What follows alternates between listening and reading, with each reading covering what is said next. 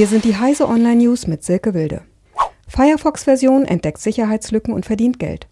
Mozilla bietet eine spezielle Firefox-Version an, die dem Entwicklerteam auf der Suche nach Sicherheitslücken hilft und dem Nutzer dafür potenziell belohnt.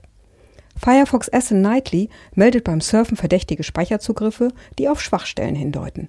Wird dabei eine handfeste Sicherheitslücke entdeckt, belohnt das Unternehmen den Nutzer je nach Schwere der entdeckten Lücke.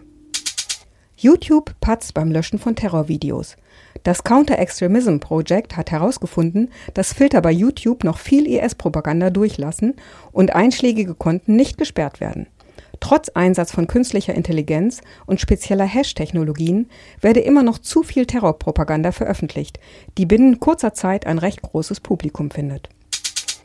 Google-Ankündigung: Blockchain als Angebot aus der Cloud.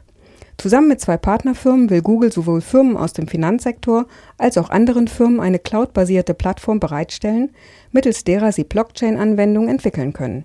Das hat die Firma in einem Blog-Eintrag angekündigt, der einen Überblick über die Themen der in dieser Woche in San Francisco stattfindenden Konferenz Google Cloud Next 18 gibt. Virtual Reality erfolgreich in speziellen Anlagen und Themenparks. Im Heimbereich verbreitet sich virtuelle Realität deutlich langsamer als erhofft. In Spielhallen und Vergnügungsparks hingegen werden immer mehr VR-Erfahrungen angeboten und für vollkommen neue Erlebnisse genutzt. Im Wasserpark Galaxy Erding zum Beispiel können Besucher ein wasserfestes Headset aufsetzen und ein visuelles Abenteuer zum Ansehen auswählen, während sie eine der Rutschen herunterrasen. Laut Greenline Insights, einer Marktforschungsfirma für virtuelle und erweiterte Realität, dürfte der VR-Markt in diesem Jahr 1,2 Milliarden US-Dollar Umsatz einbringen, gut doppelt so viel wie 2017.